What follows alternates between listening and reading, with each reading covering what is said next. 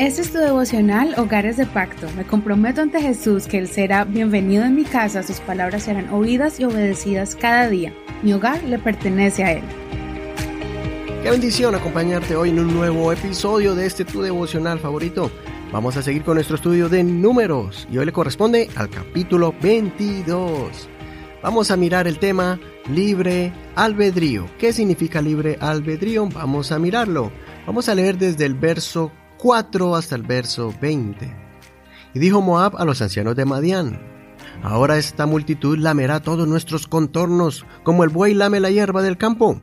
Balac, hijo de Zippor, era en aquel tiempo rey de Moab, y envió mensajeros a Balaam, hijo de Beor, en Petor, junto al río, en la tierra de los hijos de su pueblo, para llamarlo, diciendo, He aquí un pueblo ha salido de Egipto y cubre la faz de la tierra, y ya está frente a mí.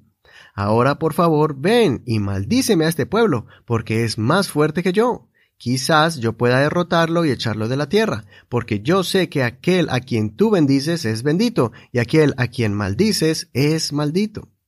Los ancianos de Moab y los ancianos de Madián fueron llevando con ellos los honorarios del adivino. Llegaron a donde estaba Balaam y le comunicaron las palabras de Balac. Y él les dijo, Pasen aquí la noche, y yo les daré respuesta según lo que me hable el Señor. Así que los principales de Moab se quedaron con Balaam. Entonces Dios vino a Balaam y le preguntó, ¿quiénes son estos hombres que están contigo?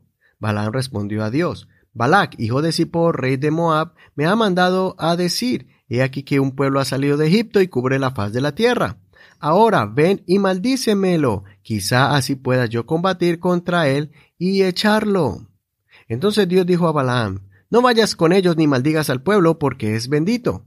Balaam se levantó de mañana y dijo a los principales de Balac, regresen a su tierra porque el Señor ha rehusado dejar que yo vaya con ustedes. Los principales de Moab partieron y cuando llegaron a donde estaba Balac le dijeron, Balaam rehusó venir con nosotros. Balac volvió a enviar otros principales más numerosos y más distinguidos que los anteriores. Llegaron a Balaam y le dijeron, Así ha dicho Balac, hijo de Zippor, por favor no dejes de venir a mí, porque ciertamente te honraré mucho y haré todo lo que tú me digas. Por favor ven y maldíceme a este pueblo.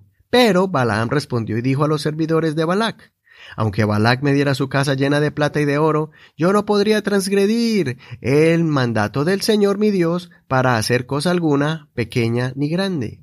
Ahora por favor permanezcan también ustedes aquí esta noche y sabré qué más me dice el Señor. Entonces Dios vino a Balaam de noche y le dijo, Si los hombres han venido a llamarte, levántate y ve con ellos, pero solo harás lo que yo te diga. Hasta aquí la lectura de hoy.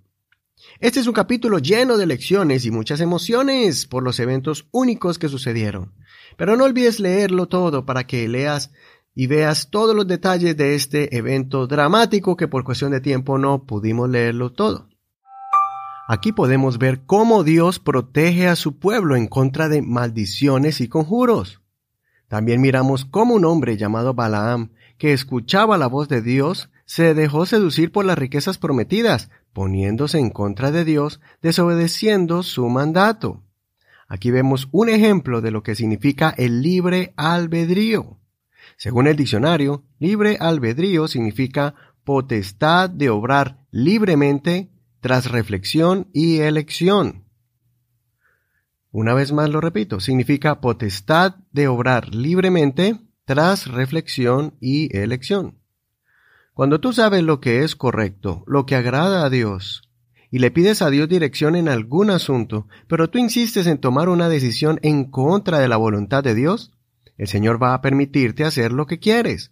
Dios no obliga a nadie que no quiera seguirlo o escuchar sus consejos. Dios nos da los parámetros a seguir y nosotros debemos usar el sentido común y el dominio propio para seguir sus consejos, su palabra, sus mandamientos.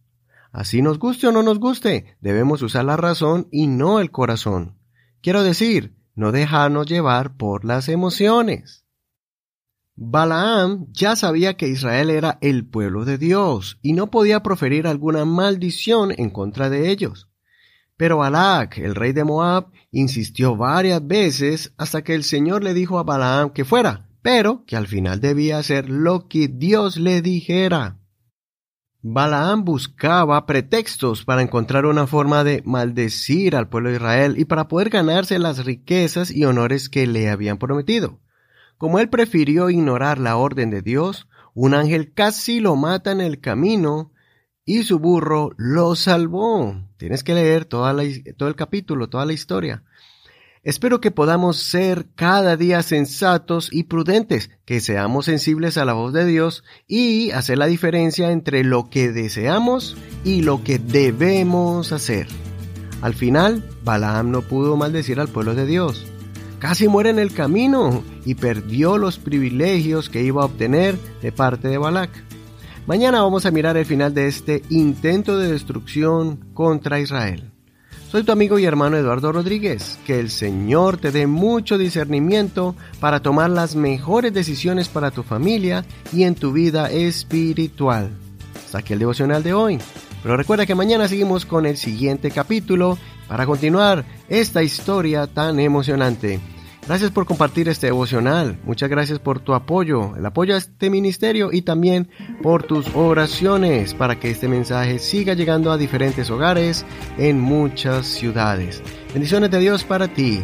Hasta mañana. Este es un ministerio de la Iglesia Pentecostal Unida Hispana El Reino.